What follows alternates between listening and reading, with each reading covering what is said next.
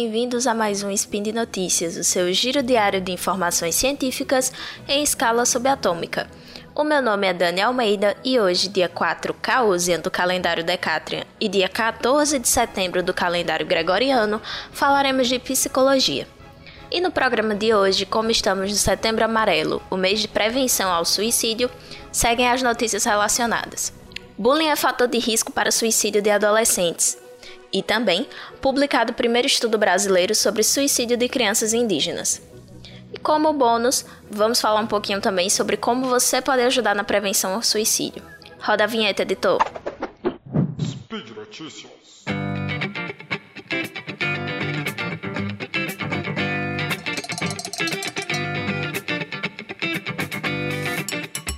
Então, gente, eu sei que esse é um tema bem complicado de falar e, e costuma ser um tema bem bad vibes, pudera, mas é importante que a gente fale, é importante que a gente converse sobre isso e tente diminuir esse tabu que é o suicídio, para que a gente consiga prevenir. Então, vamos falar da primeira pesquisa, né, que, que eu estou trazendo aqui para vocês, que foi um estudo que avaliou a associação entre ser vítima de bullying e tentativa de suicídio, e eles usaram dados de 48 países é, esses países predominantemente de baixa e de média renda de vários continentes. Então, o que é que eles fizeram? Eles coletaram dados de vitimização por bullying dos últimos 30 dias e os dados das últimas tentativas de, de suicídio dos últimos 12 meses. E aí, quando eles fizeram os critérios de filtragem da amostra, né, a amostra final foi composta por 134.229 adolescentes entre 12 e 15 anos de idade. E aí a correlação que eles acharam é, foi relativamente alta, né? Porque a prevalência de tentativas de suicídio variou de 5,9% para o grupo que não teve, é, que não sofreu bullying, para 32,7% para o grupo que sofreu bullying no intervalo de 20 a 30 dias. Então, o que é que a gente pode perceber com isso, né? Que o bullying ele acaba sendo um fator de risco muito grande, principalmente para adolescentes. E aí, por que, é que eu faço esse parêntese aqui de dizer que principalmente para adolescentes? Porque criança ainda tem na família como um todo uma rede de apoio muito próxima. E tem, e tem uma uma relação, ainda que não seja uma rede de apoio muito, muito efetiva dos pais, por exemplo, mas às vezes tem os avós, tem os tios, tem primos, né? Então acaba tendo outros vínculos. O adolescente, a adolescência geralmente, né, não é regra, mas a adolescência muitas vezes acaba sendo uma fase de autoafirmação, né, daquele indivíduo em que ele tende a se afastar um pouco dos vínculos familiares né, para tentar se afirmar enquanto pessoa um pouco longe da família, né? Poder, digamos assim, ser quem ele é. Então, no caso dos adolescentes, a rede de apoio familiar dá uma afrouxada, né? Por conta desse distanciamento que eu friso é comum de acontecer, certo? Não é regra, não é todo adolescente que vai se comportar assim, mas é comum que aconteça um certo distanciamento até para afirmar que ele saiu da infância, né? Porque a criança que tem mais aquela coisa cultural, né? Que a gente tem aqui da criança participar muito do, do, do ambiente familiar, né? Então, para demarcar que ele não é mais criança, muitas vezes ele acaba se afastando um pouco do convívio familiar e o seu a sua rede de apoio acaba sendo os colegas, né? Os pares, pessoas da mesma idade, da escola e tal. E quando você tem é, a questão do bullying por parte daqueles que deveriam ser a rede de apoio, quem fica sendo a rede de apoio desse adolescente, né? Então é, é uma questão bem, bem complicada, porque nesse estudo é, o bullying foi, teve uma associação significativa com maiores chances de tentativa de suicídio em 47 dos 48 países que foram pesquisados. Né? Então, é, é uma questão muito delicada, é uma questão que tem que se tomar muito cuidado. É, a gente sabe que muitas vezes o bullying acaba sendo uma ferramenta também de autoafirmação de alguns jovens. E aí não tô dizendo que isso é certo, longe de mim, porque, enfim, todos sabemos as consequências que o bullying traz, principalmente para a autoestima. E foi uma pesquisa interessante porque ela trouxe evidência para aquilo que a gente já imaginava. Então, é, a gente já imaginava que o bullying fosse fator de risco, né? Porque o bullying ele mexe com a autoestima, mexe com a autoimagem, ele é, abala os seus, os seus vínculos, os seus laços sociais, acaba levando a vítima de bullying ao isolamento, né? Então, acaba gerando uma série de rupturas que essas consequências do bullying, elas são fatores de risco para o suicídio. Então, a gente meio que já imaginava que houvesse essa relação, e aí esse estudo ele comprovou que realmente essa correlação ela existe. Existe essa associação que é, intimidação sistemática aumenta sim o risco de suicídio.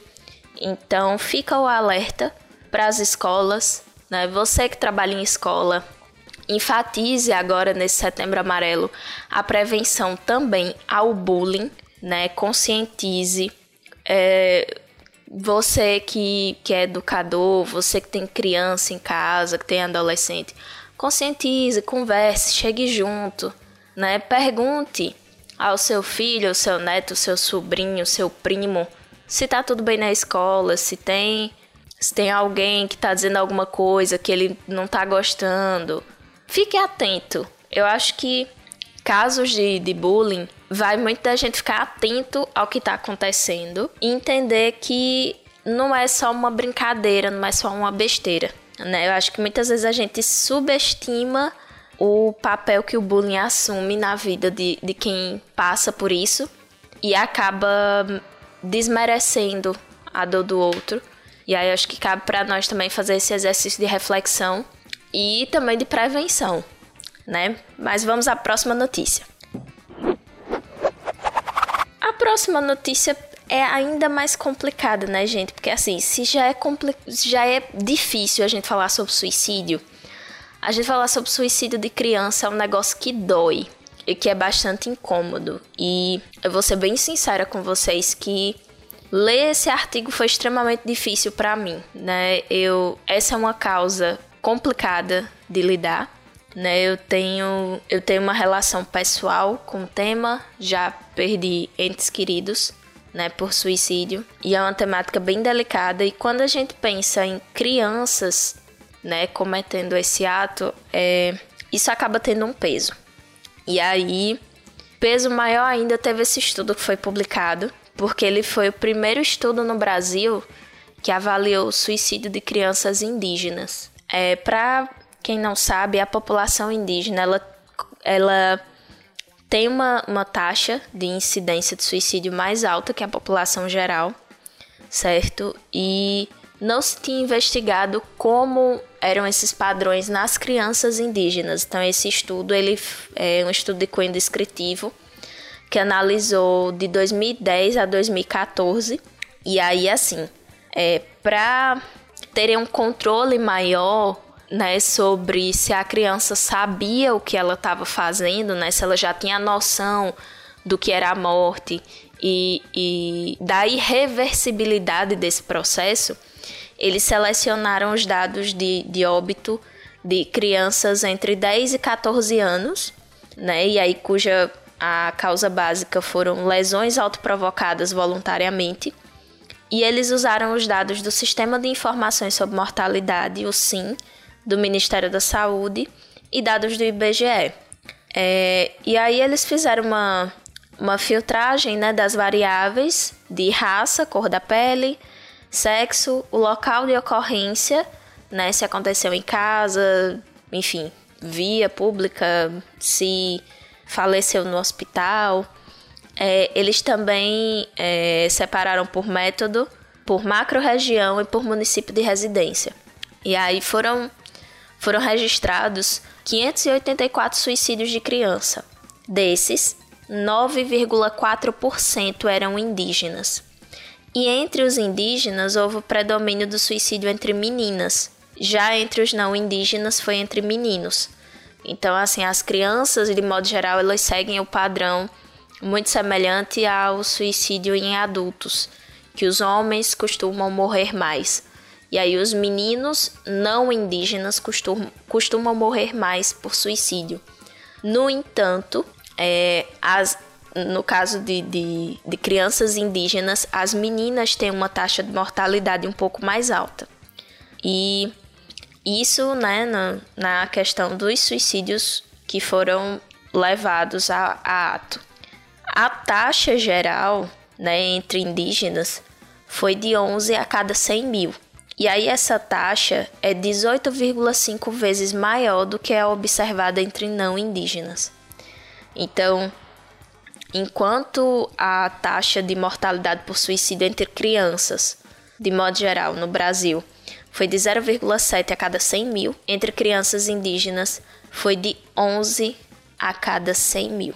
E aí não houve diferença estatística né, entre as taxas de mortalidade de meninos e meninas indígenas, não houve muita essa diferença. E o estudo também achou um dado é, interessante que entre indígenas a, a ocorrência do óbito nos estabelecimentos de saúde foi menor. Então a maioria faleceu mais em casa, né? E aí isso pode refletir o, o acesso dificultado, né, aos serviços de saúde, a hospitais, postos de saúde, o que faz com que muitas vezes é, não não dê tempo da criança ser socorrida e também tem relação com o método utilizado, né? Por questões éticas e de segurança. Eu não vou discorrer aqui sobre os métodos utilizados, certo? Mas entre crianças indígenas, segundo esse estudo, os métodos utilizados são de característica mais letal. Então, muitas vezes não se dava tempo de socorrer, porque é, era um método que, que fazia com que o óbito acontecesse rapidamente. E um outro fato, uma pesquisa sobre saúde escolar, que é citada nesse mesmo estudo, verificou que os meninos que se autodeclaram indígenas foram aqueles que mais relataram sofrer bullying na escola. Então, olha o bullying aqui mais uma vez como fato de risco, né? Uh, é, outra coisa desse, desse estudo é que essas taxas de suicídio elas se concentraram entre 17 municípios do norte e do centro-oeste do país, que esses mesmos municípios são os que concentram a maior quantidade de indígenas do Brasil e, consequentemente, tiveram as taxas mais altas. E aí, outra coisa que se deve atentar, que a gente já falou que os indígenas eles têm uma taxa de suicídio mais alta que o restante da população além de todos os problemas sociais enfrentados né, por essa população, né, toda a questão cultural, questão de terras, né, questão de dificuldade de acesso a serviços básicos. Mas a gente sabe que um fator de risco para o suicídio é você ter alguém na família que já tenha tentado ou que tenha feito. E se a gente parar para pensar, alguns grupos indígenas, algumas etnias, elas têm uma concepção de família ampliada. Então, isso pode ter alguma relação, né? É levantada essa hipótese pelos autores da pesquisa, porém, como esse não é o objetivo da pesquisa, eles recomendam, né? É, eles recomendam essa hipótese como uma linha de pesquisa, né? Não, não é abordado por eles no estudo. E aí, eles apontam que isso pode ser um fator de risco para crianças, né? Porque é, o grupo de crianças indígenas tem a maior probabilidade de possuir parentes que morreram por suicídio, né? Então tem, tem esse risco. E o outro, um outro dado é que essas taxas elas podem estar subnotificadas. De modo geral, a gente já tem um problema com relação à notificação de suicídio, porque ela não é feita da maneira que deveria e muitos, e, e muitos casos são é, colocados de maneira errada nas fichas, no preenchimento das fichas de notificação compulsória.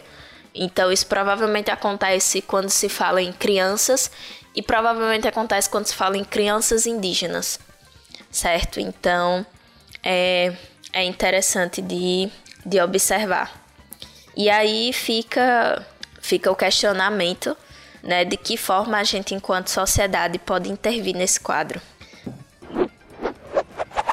E vamos para a última parte, gente.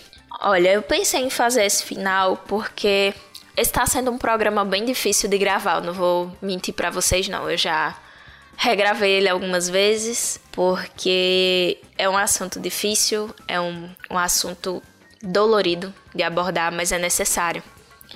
E eu pensei que agora no final a gente poderia falar de forma mais prática o que é que a gente pode fazer para intervir nessa realidade. Porque ela é uma realidade que machuca, ela é uma realidade que indigna, e aí a gente fica, poxa, mas o que é que eu faço, né? Eu não sou da saúde mental, o que é que eu vou fazer? Então vamos lá, dicas para você ajudar. Não abra o inbox das suas redes sociais para acolher desconhecidos. Principalmente se você não tem treinamento. Se você tem treinamento por isso, se você já foi voluntário do, do CVV, ou já não é muito recomendado que você abra as suas redes sociais para desconhecidos, para fazer esse acolhimento. Né? Então, evite, certo? Em vez de você abrir sua, suas redes sociais para conversar com desconhecidos e acolhê-los em momentos de crise, seja rede de apoio para pessoas que são próximas a você pessoas com quem você já tem vínculo, pessoas que você já conhece a realidade e que você consegue fazer efetivamente alguma coisa. Então, como é que você pode ser rede de apoio para as pessoas próximas? Inclua essas pessoas em hobbies, chame elas para praticar exercício com você, incentive essas pessoas a terem uma rotina, né? É, acompanhe essas pessoas para médico, para psicólogo, se ofereça para ir junto. É uma forma de você incentivá-las a ter esse autocuidado. Né? Você pode se engajar com ela em alguma atividade. Ah, vocês gostam de ler, montem um clube do livro, né? Enfim, conheça também os familiares e as pessoas que moram junto com os seus amigos e tenha o contato de alguém para o caso de uma emergência. Principalmente se você tem um amigo que já tentou suicídio antes.